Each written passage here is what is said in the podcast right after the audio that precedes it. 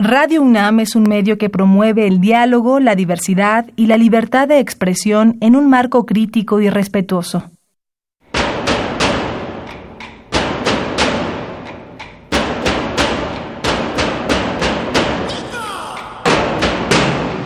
Discrepancias.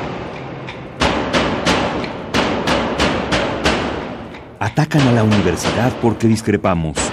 Viva la discrepancia, porque es el espíritu de la universidad.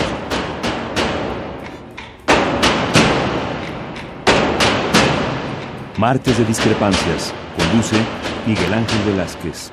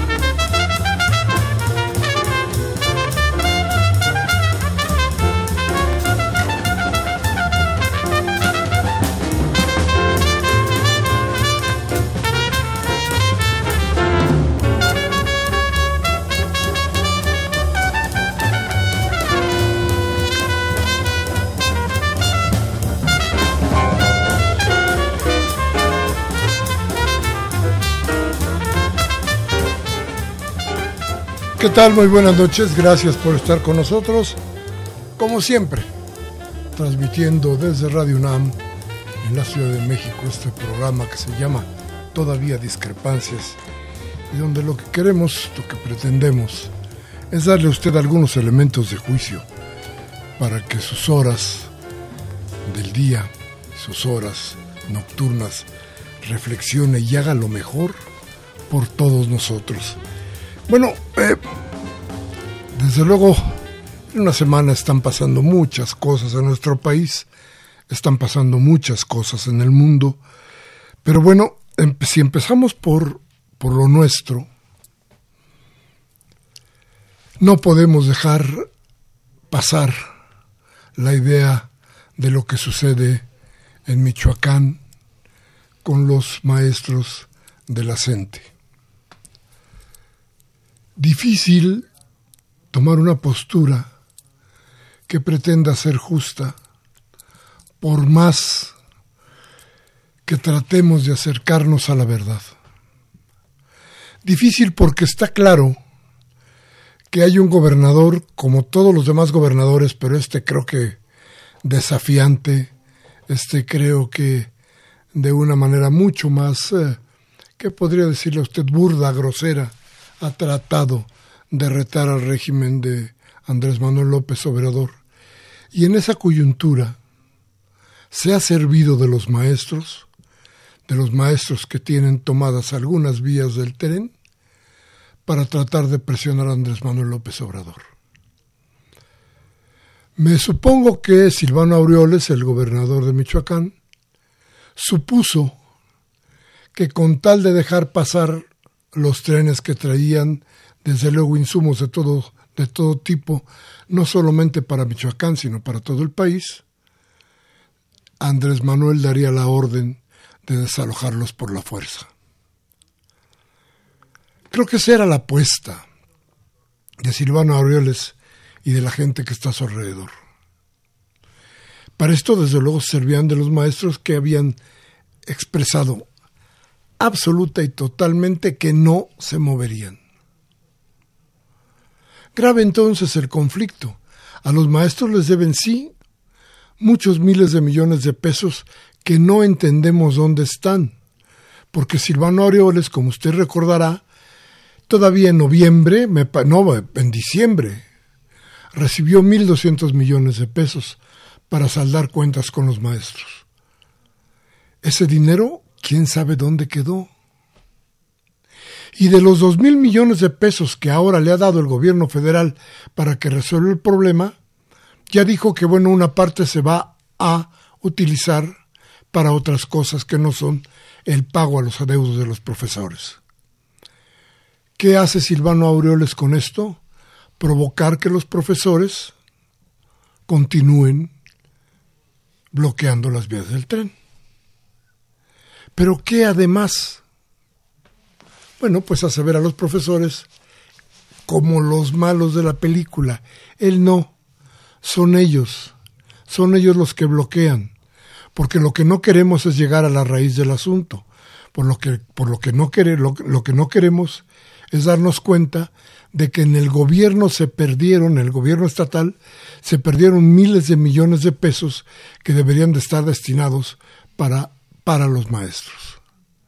Y los maestros, ahora sí, déjeme usted decirle, caen en la trampa de Silvano Aureoles y sirven como ariete para tratar de descalificar a Andrés Manuel López Obrador y a su gobierno. Debería de haber, desde luego que sí, alguna rectificación por parte de los maestros. Tal vez se pueda encontrar alguna forma de presión que no vaya a servir para que se ataque al gobierno federal. Tal vez ellos, los maestros, que son muy buenos en sus luchas, puedan encontrar las formas necesarias para ejercer la presión sobre el gobierno del Estado sin lastimar a la Federación y sobre todo sin ser usados por el gobierno de Silvano Aureoles para tratar de descalificar la administración de Andrés Manuel López Obrador. Grave el asunto, ya veremos cómo se desarrolla, cómo termina, si es que termina en lo que resta de la semana y la semana que entra, desde luego, volveremos al tema para tratar con ustedes el asunto al fondo. Eh, ¿Qué pasa con, los, con el huachicol? Bueno, ahora, hoy, encontraron en Azcapotzalco, me parece que cinco tomas, por lo pronto. Cinco tomas que estaban, déjeme decirle, frente, frente a una unidad habitacional a la mitad de una colonia. ¿Sabe usted lo que pasaría si eso explota? Lo que tenemos que darnos cuenta es de que el gobierno pasado, de todas formas, ha dejado un campo minado en todo el país. Donde usted pisa, algo explota. Las formas de gobierno que empleó Enrique Peña Nieto y los demás son terribles. Es corrupción y más corrupción. ¿Cómo era posible, cómo es posible que un hombre tan poderoso como Miguel Ángel Osorio Chong, ex gobernador de Hidalgo, no supiera que su estado estaba atascado de guachicoleos? ¿Usted puede creer eso? ¿Y usted puede creer que el presidente de la República no tenía ninguna idea de cómo estaba el huachicoleo? Creo que esas son, son preguntas y son ideas que debe usted de estar mirando en los periódicos, no en todos, ya, ya creo que usted debe tener una buena selección de cómo están estas cosas para saber en quién puede tener confianza para poder tener un acercamiento a la realidad de nuestro país y desde luego a la realidad del mundo. Y hoy, hoy vamos a hablar de Venezuela. La injusticia, de veras la lucha por los derechos humanos. A ver usted, vamos a trabajar hoy, vamos a hablar sobre este tema y ya verá que las cosas no son, no son como las pintan en los otros micrófonos. Vamos a un corte y regresamos.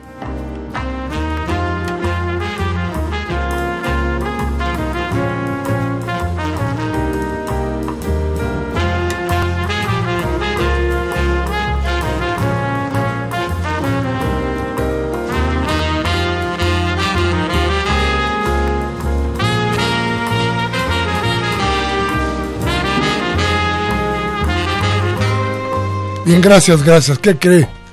Se me olvidó darle nuestros teléfonos. Ahí le van en cabina. Es el 5536 8989 y el LADA sin costo 01850 52 688. Bueno, hoy, hoy vamos a hablar con Catu Arconada. Ese es un joven que ha estado estudiando y viviendo la crisis, la crisis en Venezuela. Él es miembro de la red de intelectuales en defensa de la humanidad y en los últimos 12 meses, en el último año, cuatro veces ha estado en Venezuela, incluidas las elecciones presidenciales del 20 de mayo y la toma de posesión de Maduro el 10 de enero. No es, entonces, Arconada uno de nuestros intelectuales importantísimos y famosísimos de la Ciudad de México, que no han dejado en ningún momento el sillón del escritorio para hacer las críticas sobre la situación en Venezuela. Tampoco se trata, desde luego, de ninguno de los de los muñequitos que maneja por como se le da la gana el presidente Trump para tratar de preparar de buscar los pretextos suficientes para invadir Venezuela. Hoy tenemos que ser muy claros.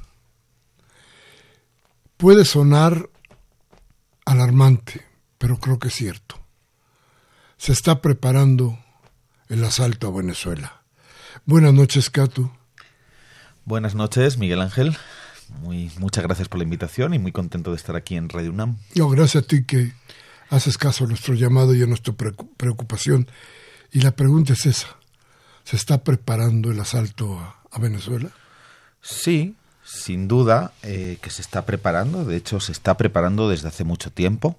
Creo que deberíamos comenzar recordando que ya en 2002 hubo un golpe de Estado pusieron justamente los Estados Unidos a un presidente interino que duró, fue Carmona el Breve, duró 72 años, era el 72 eh, horas, perdón, era el presidente de la patronal de empresarios. Eh, y ahora lo que estamos viendo es un, pues prácticamente además en esta era de, del avance de la tecnología de la información y de las redes sociales, lo que estamos viendo es prácticamente un golpe de Estado en, en tiempo real y además de manera de manera secuenciada, ¿no? Un golpe que, que de alguna manera se acelera el 10 de enero, cuando Nicolás Maduro toma posesión.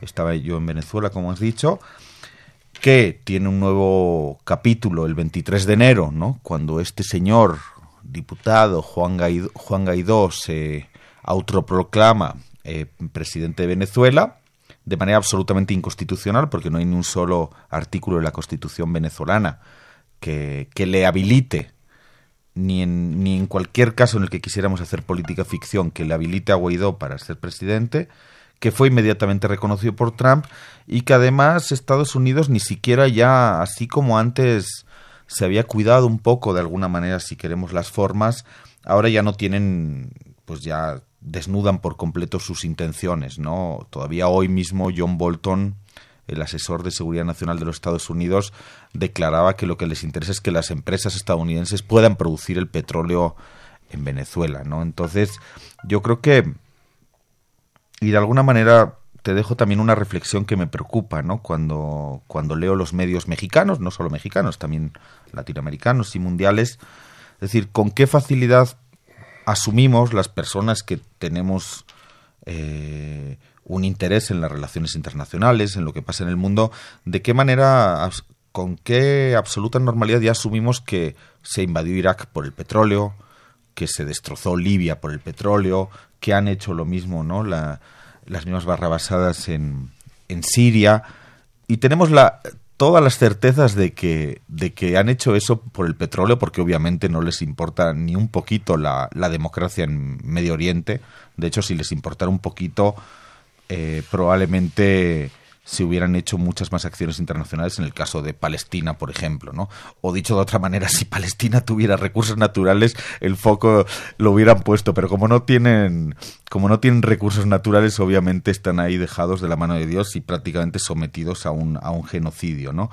Em, entonces tenemos tan claro que, que la defensa de la democracia en realidad lo que esconde es un interés por el petróleo, un petróleo que está a 45 días de barco ¿no? de las costas estadounidenses en, estos barcos grandes petroleros.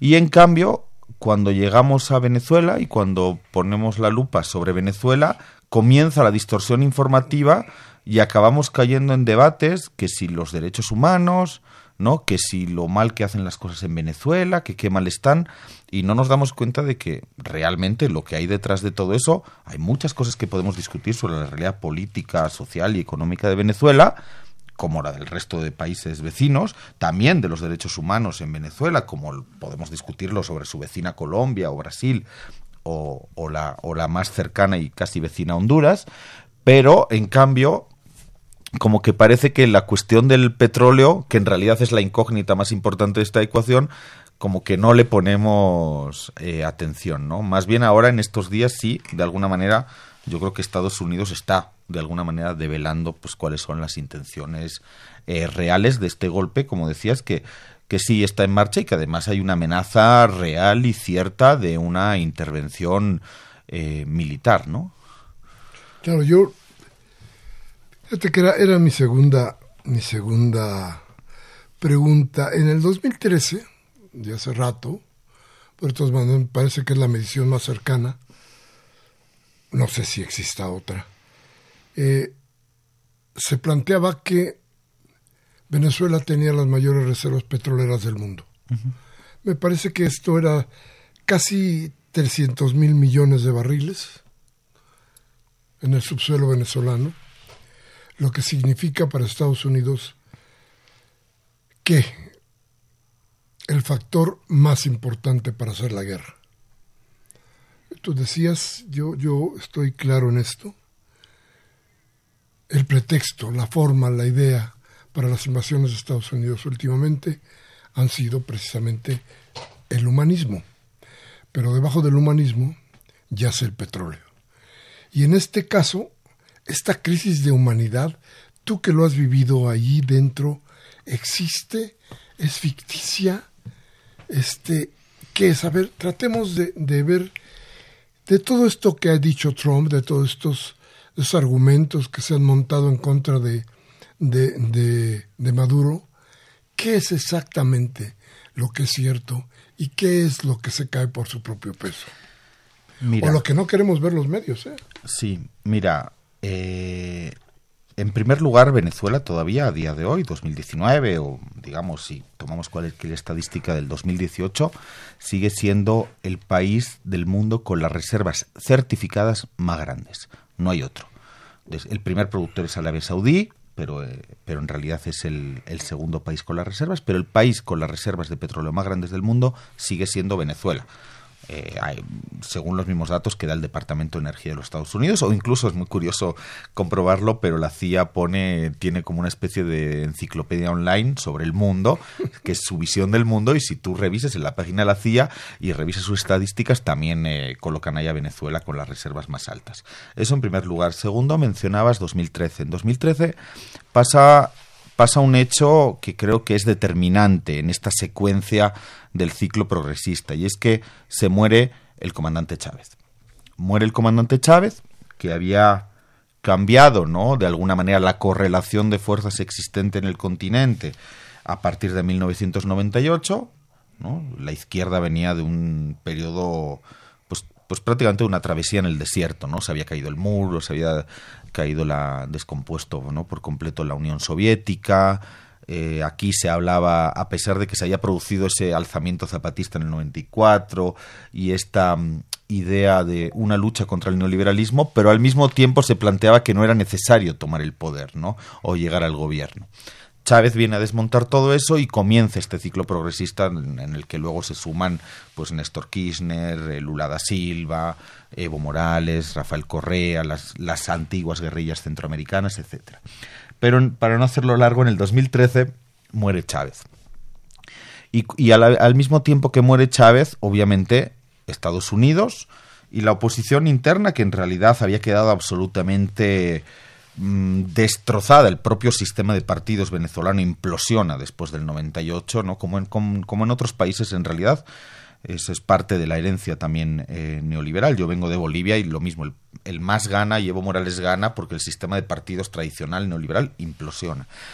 Eh, se muere Chávez y se ve una oportunidad, ¿no? Se ve una oportunidad y comienzan a generar una guerra que en un primer momento podríamos definir de relativa baja intensidad, ¿no? Eh, comienzan a generarse escenarios de violencia con esas famosas guarimbas en 2014 que ya provocaron 43 eh, muertos.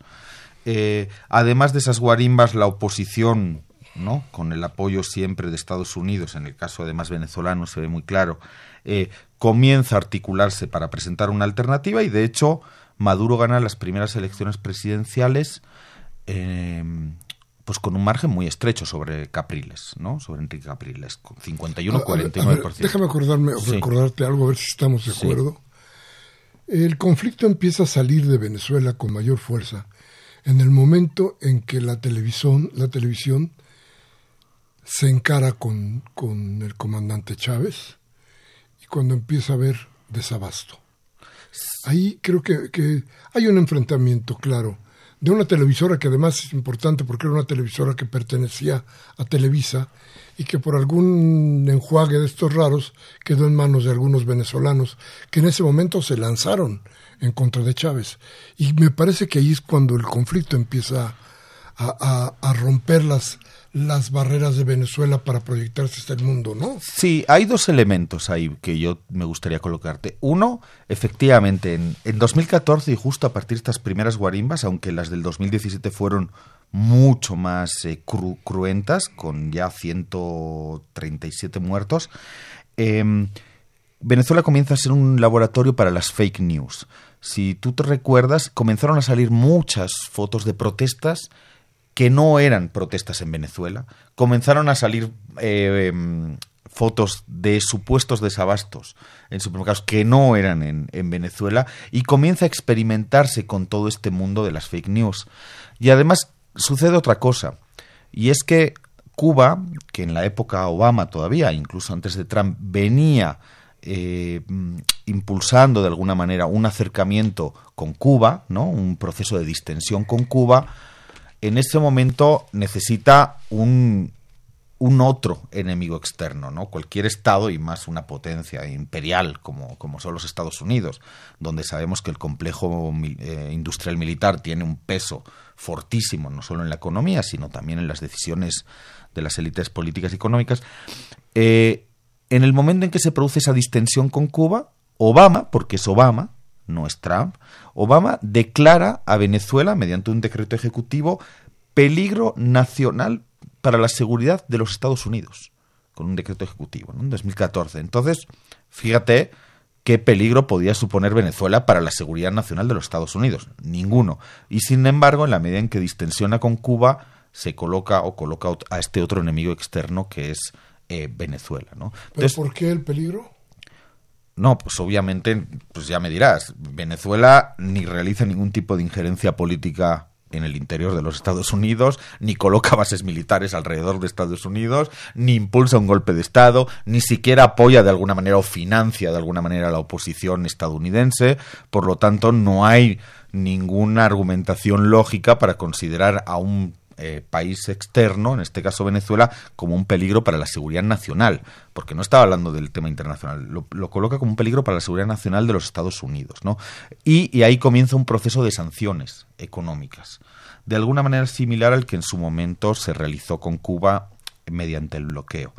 Estas sanciones económicas se recrudecen eh, con Trump, se renueva esa orden ejecutiva dos veces y Trump ya realiza otras dos órdenes eh, ejecutivas, ¿no? que no pasan por el Congreso, es la, autoridad presidencial, que de alguna manera fortalecen las sanciones económicas contra el gobierno venezolano y obviamente en una búsqueda muy clara de concretar o consolidar lo que está sucediendo ahora, que es PDVSA, ¿no? que es la principal empresa venezolana en un país que, fruto de la herencia colonial, después neoliberal, del punto fijismo que hubo durante el reparto del poder durante 40 años de dos partidos, ¿no? Acción Democrática y COPEI. Eh, fruto de todo eso, tenemos un país que eh, prácticamente importa el 90% de las cosas que consume. Es un país que ha vivido siempre del petróleo y que hay que decirlo, aunque Chávez hizo un esfuerzo por eh, diversificar la matriz productiva, la verdad que fue muy difícil y Venezuela hoy pues sigue prácticamente viviendo de las divisas que genera ese petróleo, ¿no? Estamos hablando del país con las reservas más grandes. Entonces, obviamente, si tú atacas eh, el petróleo, o en este caso PDVSA, ¿no? La, petrolera estatal, estás atacando pues prácticamente el núcleo de la economía venezolana y cualquier distorsión que se genere ahí, pues obviamente genera distorsiones muy fuertes en, en el conjunto de la economía de la economía venezolana. ¿no? Eso es básicamente, de alguna manera, en una secuencia de, hechos políticos, lo que nos lleva a ese enfrentamiento grande que se produce entre el gobierno y la oposición y que de alguna manera se recrudece en estos dos en estos 12 últimos meses, ¿no? O sea, recordando muy brevemente, se producen unas negociaciones en Santo Domingo, en la República Dominicana, entre el gobierno y la oposición, se llega a un acuerdo, estaba José Luis Rodríguez Zapatero, el expresidente español de mediador, se llega a un acuerdo y la oposición en el último momento, con el acuerdo absolutamente cerrado, sin siquiera ningún fleco por cerrar, se levanta de la mesa de negociación. En ese momento se convocan, el gobierno acelera la convocatoria de elecciones presidenciales, se celebran unas elecciones presidenciales el 20 de mayo, donde una parte de la oposición sí participó, no otra parte, la que representa a Guaidó, Leopoldo López, de Voluntad Popular, este partido político, y eh, Maduro es reelecto presidente. Al mismo tiempo se produce una pugna entre poderes, entre en el poder legislativo, entre la Asamblea Constituyente, entre la Asamblea Legislativa, y todo eso de alguna manera desemboca en este enero, ¿no? Se producen otra serie de sanciones de Trump a la importación de a la exportación de oro y, y, otros rubros económicos entre marzo y noviembre. Pero bueno todo esto desemboca en este enero no tan intenso en el que el 10 de enero eh, toma posesión Maduro y el 23 de enero se, se autoproclama eh, Guaidó. De todas formas como digo sin ningún tipo de amparo constitucional, porque no hay ningún artículo de la Constitución venezolana que permita al presidente de la Asamblea ser presidente. ¿no?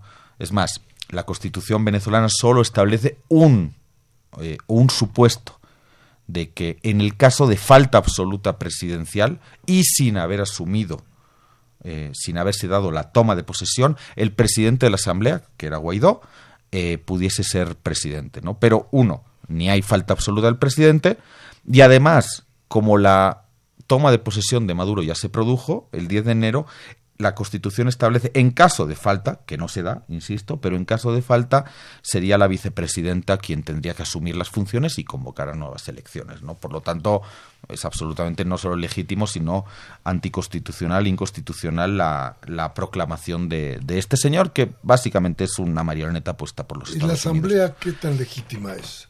Porque la desconoce Maduro. Sí, mira, lo que sucedió es, eh, hubo unas elecciones convocadas por la Corte Nacional Electoral, que es la misma Corte y la misma institución que ha eh, gestionado todas las elecciones en Venezuela en los últimos 20 años. Igual que el sistema electoral venezolano es el mismo sistema, ¿no? Quedan electos unos y otros, eh, tanto para las presidenciales como municipales o, o, de la Asamblea, de la Cámara de Diputados, es el mismo sistema electoral. Ese sistema electoral, además, nunca jamás ha tenido, al contrario que en otros países, incluido México, nunca ha tenido, jamás ha tenido una sospecha de fraude. De hecho, el expresidente Jimmy Carter eh, lo considera el más seguro del mundo porque tiene una doble verificación en papel, solo puedes acceder mediante la huella digital, pero además emite, como digo, ¿no? además de la verificación electrónica, una en papel, etcétera. Entonces tiene una serie de, tiene una serie de mecanismos que lo hacen muy seguro. Lo que sucede es que en 2015 se producen unas elecciones, diciembre, eh, a la Asamblea y la oposición gana. Veníamos de ganar Maduro las elecciones presidenciales, pero es verdad que hay un desgaste también político de lo que implica o lo que podríamos hablar de ese chavismo sociológico, al que también le había hecho mella eh, la situación eh, económica y además por otros factores que quizás sería más largo de explicar, pero se produce un voto de castigo y la oposición gana esas elecciones o de alguna manera obtiene la mayoría a la Asamblea eh, Legislativa, digamos, a la Asamblea Nacional. Pero hay varios factores que hay que considerar. Hay, por un lado,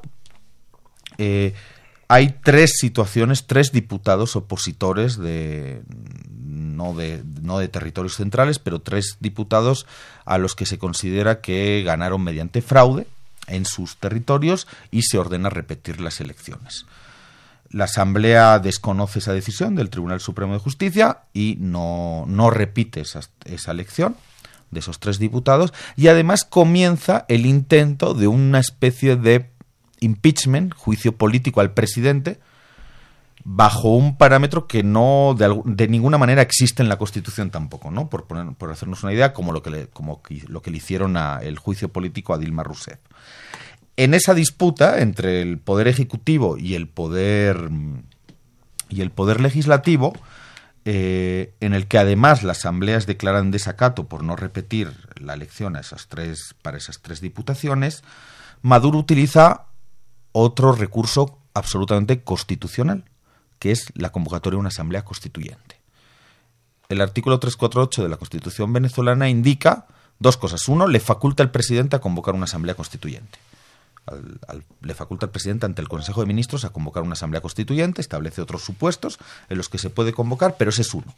Y dos, además, el siguiente artículo establece que la asamblea constituyente, como además es lógico en la mayoría de procesos constituyentes, está por encima de los procesos constituidos, de los procesos, o sea, es decir, de la, de la propia Cámara de Diputados. Entonces, es decir, eh, hay mucha gente que dice, no, pues es que no es legítimo. No, no, es legítimo y constitucional, y es parte de la disputa política. Si tú a mí no me permites gobernar, ¿no? Tú a mí, asamblea opositora, yo veo la Constitución y digo, ¿qué recursos tengo?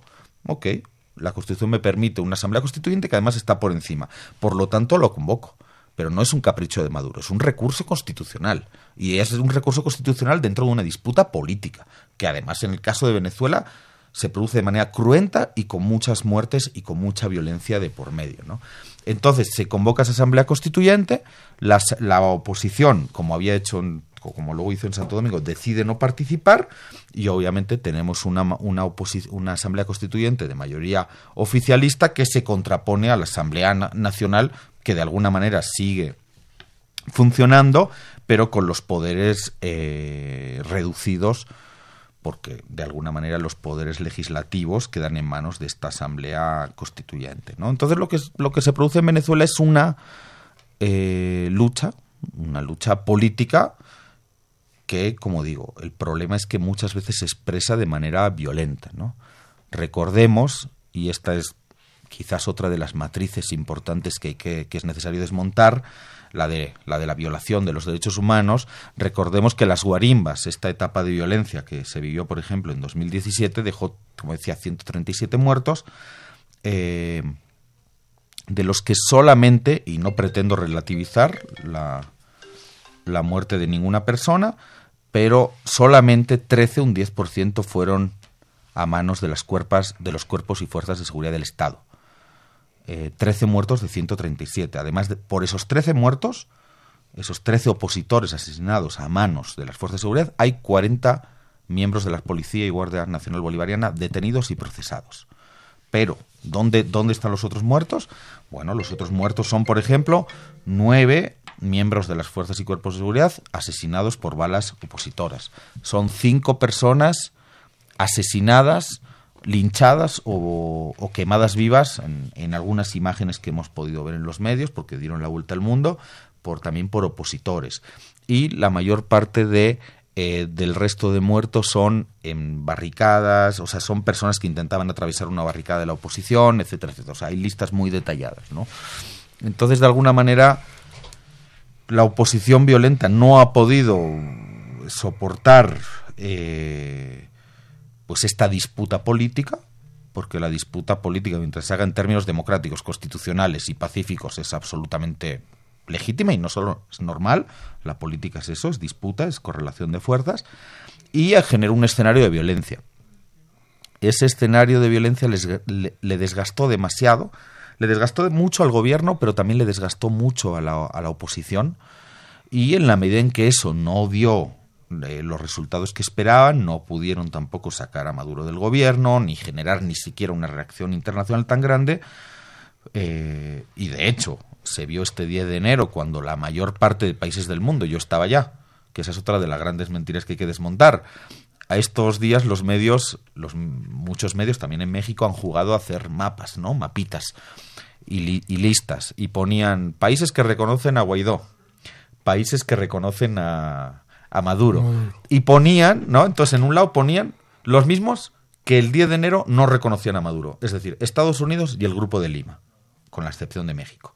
Y en el otro lado ponían cuatro o cinco países, ¿no? Que eran los que habían reaccionado en ese momento. No, no, señores. El 10 de enero había, yo estaba allá y se leyeron la lista, había, no, no recuerdo la cifra exacta, pero son como ochenta y pico de países que estaban presentes con representaciones y delegaciones diplomáticas. Desde China y Rusia, bueno, todos los BRICS, la India, Sudáfrica, al Vaticano, eh, por supuesto también el gobierno mexicano, y bueno, y y eh, la, Liga Árabe, la Unión Africana, o sea, es decir, todo África, todo, todo, todo Medio Oriente, es decir, era el otro mundo, ese otro mundo multipolar que no es Occidente, pero que es una mayoría de países, ¿no?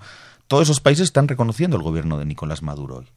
Es decir, eh, es más, insisto, los países que no reconocen a, a Nicolás Maduro o reconocen a Juan Guaidó son Estados Unidos y el Grupo de Lima no lo reconocían o lo reconocían o no reconocían a Maduro. El 10 de enero, lo reconocieron a Guaidó el 23 de enero y hasta, es, y hasta el día de hoy solo se ha sumado como tres, cuatro países, uno es Israel, el otro es Australia, otro es Georgia por su disputa con, con Rusia, es decir, la geopolítica en última instancia, y poquito más. Y ahora mismo hay un anuncio de la Unión Europea de que Venezuela debe convocar elecciones en ocho días pero bueno, en un comunicado en el que ni siquiera mencionan a Guaidó, ¿no? Entonces, yo creo que estamos viviendo de alguna manera una disputa geopolítica que se plasma en el territorio venezolano y que además se plasma con el sufrimiento del pueblo venezolano y una disputa mediática también muy importante entre, ¿no?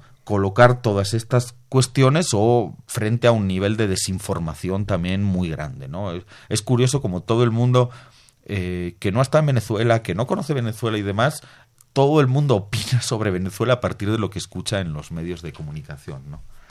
Bien, estamos platicando con Cato Arcona, que es eh, miembro de la red de intelectuales en defensa de la humanidad, y tratando con él de que nos dé los datos suficientes para desmontar la gran mentira sobre Venezuela y el gran temor que tenemos todos sobre el asalto, sobre el asalto precisamente al país del sur, a Venezuela.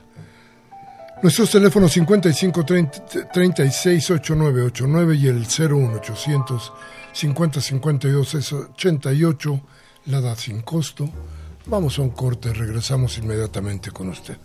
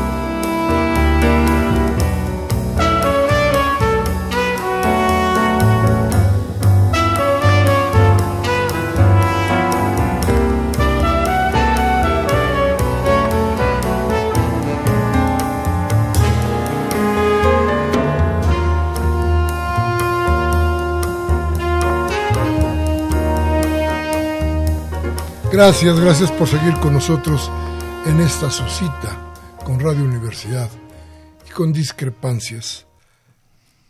Aquí, en donde lo que tratamos, les repito a ustedes, darle, tratar de darle los elementos para tener un mejor juicio sobre lo que nos sucede aquí y en nuestros alrededores. Mire, yo no sé qué tan tanto acercamiento tengan a la realidad, realidad del mundo eh, muchos de los venezolanos que, por ejemplo, mañana van a marchar en las calles de aquel país para protestar en contra de Maduro, cosa que además es demasiado peligrosa y que quien convoca sabe perfectamente el tamaño de la peligrosidad que hay en esa marcha.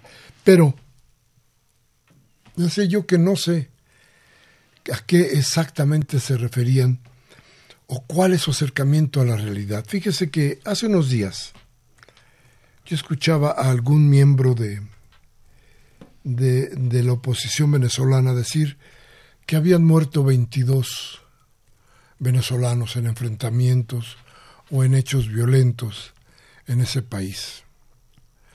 Pero ese mismo día estallaba una bomba en Colombia y mató a 21 pero de Colombia, mejor nos callamos porque es la punta de lanza. Colombia ha sido desde hace rato la punta de lanza. ¿De quién? De Washington, para la intervención en toda Sudamérica. Pero, pero nosotros, los medios de comunicación, sobre todo la radio, ha sido implacable con Maduro. Implacable, lo digo en serio, y yo no sé si estén defendiendo alguna, algún interés personal o algún interés, digamos, corporativo, algún interés, eh, digamos, ideológico, ese sería más claro, o simple y sencillamente quieren voltear la realidad. ¿Cómo nos atrevemos a hablar de Venezuela cuando tenemos el país hecho un asco. Cuando todos los días sabemos de un acto de corrupción que se acaba de descubrir. Cuando no acabamos de contar los muertos. Cuando nos damos cuenta que nuestras riquezas eran saqueadas y que había unos que sí ganaban. ¿Cómo nos atrevemos a todo eso? Y me refería a los venezolanos porque ¿Qué no sabrán los venezolanos? ¿Qué pasó en Colombia? ¿Qué pasa en Colombia? ¿No saben de verdad qué sucede en México? ¿No tienen idea de lo que ha significado la intervención de Estados Unidos en todos los países donde ha financiado o donde ha montado una estrategia de invasión? ¿No lo sabrán? Es tanta, tanta la ignorancia eh, es tanto el, nivel de ocultamiento de la información que la gente supone que le va a ir mejor plegándose un, a un sistema, a una idea neoliberal que en todo el mundo está mostrándonos muertos y pobreza todos los días y que se supone que ellos quieren salir de eso? Sí, mira, Miguel Ángel, en primer lugar debo decir que yo tengo el máximo respeto y cariño por el pueblo venezolano, incluida por cualquier opositor venezolano, que me parece absolutamente legítimo que cualquier venezolano en Venezuela o en el exterior, sea en México o en cualquier otro país, proteste y critique si quiere criticar a, al gobierno. Creo que eso es legítimo también y parte de la política, ¿no? El derecho a disentir y a, y a no estar de acuerdo con, el proyecto de gobierno. Eh, el problema es que la oposición venezolana tiene un problema y es que nunca ha conseguido construir, ya desde que ganó Chávez en el 99, nunca consiguió construir un proyecto alternativo de país, un proyecto político alternativo a lo que implicaba el chavismo. Eh, su única alternativa fue justamente hacer seguidismo de los Estados Unidos y además de manera violenta, ¿no? Y nadie puede apoyar que eh, se reaccione contra un proyecto político que no te gusta de manera violenta. Pero además, yo creo que sí que es necesario subrayar, como decías, la hipocresía de la comunidad internacional, ¿no? Estamos en estamos en un momento donde obviamente por el por, por las redes sociales y la velocidad de la información hoy en día, todos eh, recibimos, somos bombardeados, de hecho, con, con, de hecho, con una cantidad de sobreinformación que a veces incluso pareciera que nos vuelve más ignorantes, porque no necesariamente tener más acceso a la información significa que, que sepamos más, ¿no? Eh, fíjate que todos eh, somos hoy o nos consideramos que podemos opinar sobre Venezuela, todo el continente, todo México, toda América Latina y todo el mundo casi casi, eh, pero especialmente México y América Latina están opinando sobre Venezuela, pero nadie dice nada, mencionabas a su país vecino, Colombia, porque no hay que ir más lejos, ¿no? El país vecino a Venezuela, eh, Colombia, con siete bases militares estadounidenses, es un país donde hoy y no lo digo yo, lo dicen cualquier organismo de derechos humanos que quieras eh, eh, mencionar o buscar sus informes, eh, donde hoy desaparecen prácticamente a un líder social o defensor de derechos humanos al día. O sea, es decir, al día prácticamente hay un líder o defensor de derechos humanos desaparecido. O sea, es decir, son más de 300 al año. Y eso que se han firmado unos acuerdos de paz que en principio dejaron atrás justamente eh, las decenas de miles de muertos del conflicto, ¿no? De la guerra interna, los, falsos positivos que, hacían, en el que hacían pasar las fuerzas de seguridad a, campesinos, los hacían pasar por guerrilleros para, y son decenas de miles, fosas comunes con dos miles, con dos mil restos humanos, ¿no? Cadáveres, o sea, cosas absolutamente eh, inhumanas.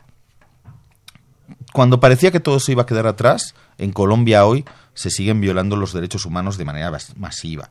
Pero si miramos Brasil, eh, en Brasil, por mencionar dos, dos, noticias que han sido noticias esta semana, en estas semanas, eh, el primer diputado gay en el Parlamento brasileiro, eh, que llevaba ya dos legislaturas, ha dicho que abandona el país por la persecución a la que está siendo sometido. Los hijos de Bolsonaro, uno de los hijos, Flavio, en este caso, ya en, se ha, sido enunciado en los medios sus conexiones con los grupos paramilitares acusados y especialmente con un general acusado de haber participado directamente en el asesinato de Mariel Franco, una mujer eh, negra de un barrio popular que era concejal en Río de Janeiro y que fue asesinada el año, el año pasado. En la casi vecina Honduras, que quizás se ha puesto una lupa un poco mayor porque pues, por la caravana de migrantes ¿no? que, llega desde ese país. En la, en vecina Honduras en 2009 dieron un golpe de Estado, ¿no? donde al presidente Mel Zelaya lo sacan eh, de, de, su cama en pijama, lo ponen en un avión, lo pasan por una base militar estadounidense, Palma, Palmasola, y lo, y lo envían fuera del país. Pero todavía en 2017, después de ese golpe de Estado, dan un golpe de Estado, un golpe electoral para impedir que ganara justamente el candidato de la coalición en la que también participaba Mel Zelaya, eh, y generan un fraude electoral en el que está absolutamente demostrado, no hay más que ver el informe de observación de la Unión Europea, que es durísimo, en el que habla de la violación del sistema informático, de la violación de actas, etcétera, etcétera. Es decir, vivimos en América Latina y bueno, ya ni siquiera necesito hablar de México porque todos los oyentes y las oyentes eh, pues saben el nivel de, de, barbaridad y de violación de derechos humanos masiva que, se ha generado aquí, con, sobre todo con la famosa lucha y guerra contra el narco. ¿no?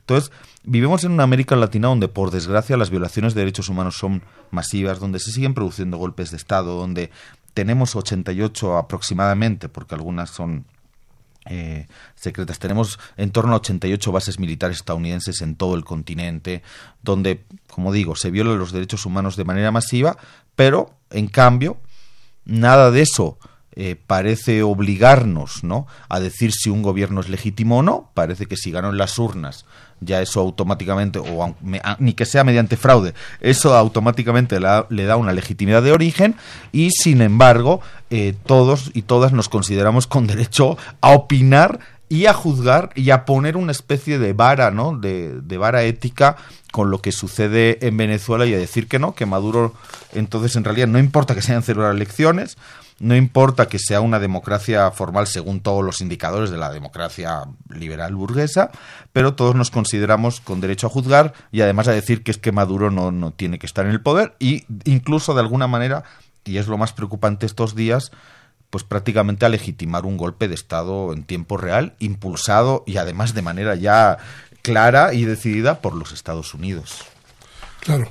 Bien, Cato, vamos a ir a un corte y vamos a regresar con lo más importante de este programa, que es, desde luego, la voz del público, la llamada de usted. Muchas gracias, vamos al corte, regresamos de inmediato.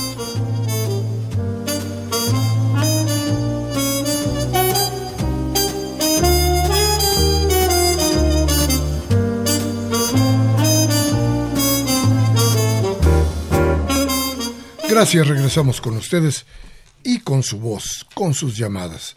Dice Raúl Hernández de Tláhuac, profesor, a todas luces el asunto de Michoacán es creado desde el mismo gobierno estatal. Silvano Aureoles, alias el Tucista, está haciendo una cortina de humo para que no se descubra la corrupción en la red de corrupción, en el robo de combustible y sus nexos con el narco la Suprema Corte de Justicia debe hacer valer por oficio el artículo de libre tránsito. Se refiere desde luego al bloqueo de los de los eh, eh, de las vías del tren. Gabriel Campos, ¿cómo está don Gabriel? De Benito Juárez. Dice, ¿a qué se debe que últimamente no se ha comentado nada de, de que las afores han tenido pérdidas? ¿No hay, ley, ¿No hay ley que protege ese dinero? Entonces, ¿Cuánto recibirán de sueldo, los pensionados y jubilados? ¿De dónde salió el dinero para crear un nuevo partido, la Zavala y el alcohólico Calderón? De los excedentes del petróleo, ¿con qué fin hacen el partido? ¿Hasta cuándo tendremos que soportar las babosadas de Fox? Defendamos a Andrés Manuel López Obrador. Por eso se votó por él, para combatir a los depredadores conductores del PRIAN. Muchas gracias, don Gabriel. Dice Arturo Badaguer, ¿cómo está don Arturo? De Benito Juárez. Eh, muchísimas gracias por sus conceptos. Dice, felicito al presidente López Obrador por su postura firme y de paz. Eh, dice, Guaidó es, mercenario y títere del imperio británico y gringo.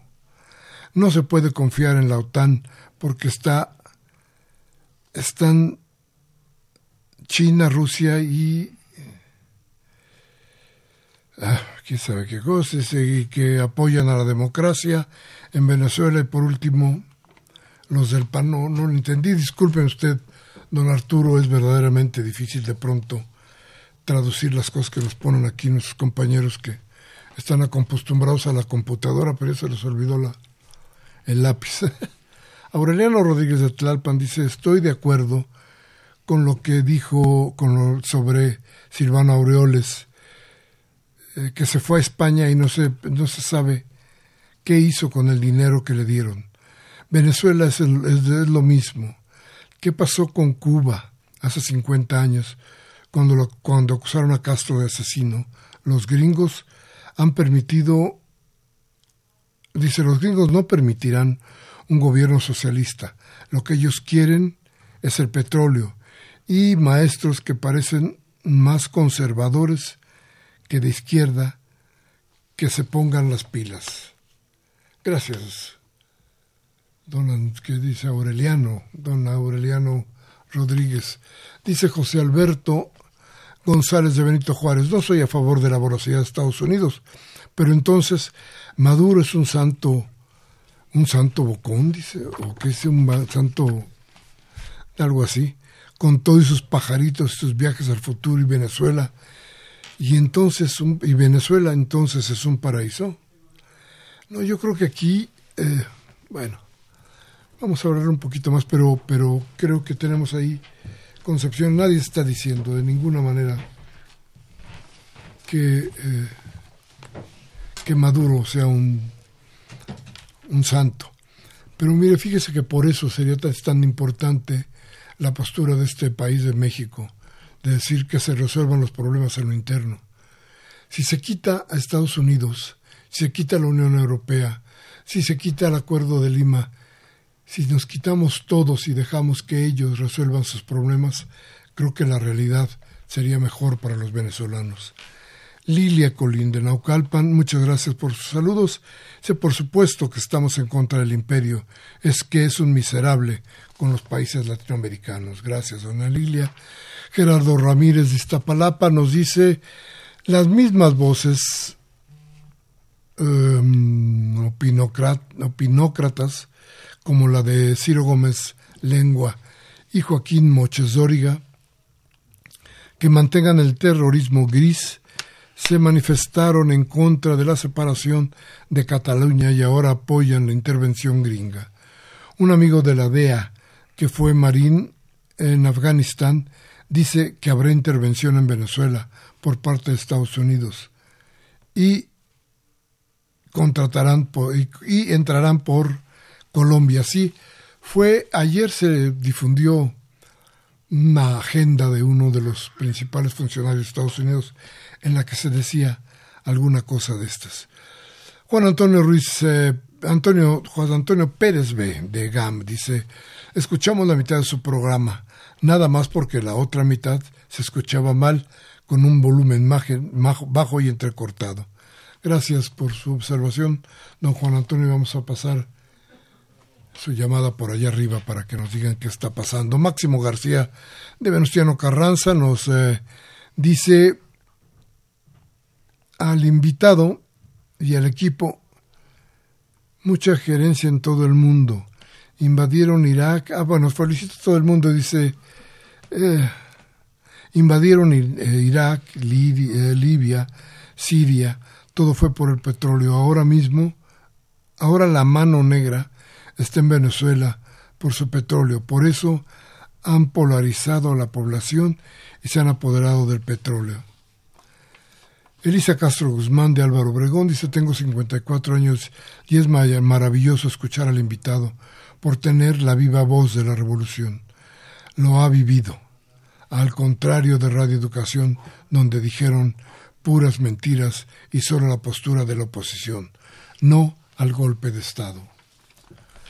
Manuel Munguía, como siempre, don Manuel, le mando un abrazo. Robo, saqueo, desmantelamiento de Pemex durante 36 años, así como la entrega de la minería a extranjeros a cargo de Salinas, mejor conocido en el mundo como AMPA, como la ratota, el enano asesino. Lo único que queda al descubierto es el abuso perverso de los liberales, neoliberales por un monto a valor presente de mil billones, así como de una política fiscal draconiana del pueblo de México. México y Isaac Bokinski dice es eh, vergonzosa la intervención de dos expresiones de, expresidentes mexicanos de derecha en el problema interno de Venezuela. Vamos a decir no al golpe. Rapidísimamente, Catu, eh, ¿qué va a pasar? Mira, eh, solo por contestar a una de las oyentes, ni Maduro es un santo, ni Venezuela es el paraíso. Pero eso no importa, porque es el pueblo venezolano el que debe decidir y, dotarse del sistema y del gobierno que, así considere. Yo creo que es muy importante la, la propuesta de México de mediar, de generar una negociación y creo que es lo que cualquier persona que nos consideremos demócratas deberíamos eh, apoyar, ¿no? Esa mediación para que se llegue a un diálogo y que sea finalmente el pueblo venezolano el que decida su futuro. Perfecto. Pues hoy, 29 de enero del 2019, Humberto Sánchez Castrejón en los controles técnicos, Alejandro Guzmán y Jonathan Vega en la asistencia de producción, Baltasar Domínguez en la producción, estuvo con nosotros dándonos su opinión y desde luego ayudándonos a entender esto, Cato Arcona, su servidor Miguel Ángel Velázquez, que le pide, le suplica, si lo que oyó aquí le sirve de algo, tómese un café mañana con sus amigos hable de lo que aquí hablamos. Y si no le sirve, no importa, la democracia le da algunas alternativas. Cambie la radio a radio. A radio, ¿a cuál radio? A cualquier radio que le cambie. Ya verá que ahí le cercenan la voluntad del cambio. Hasta la próxima.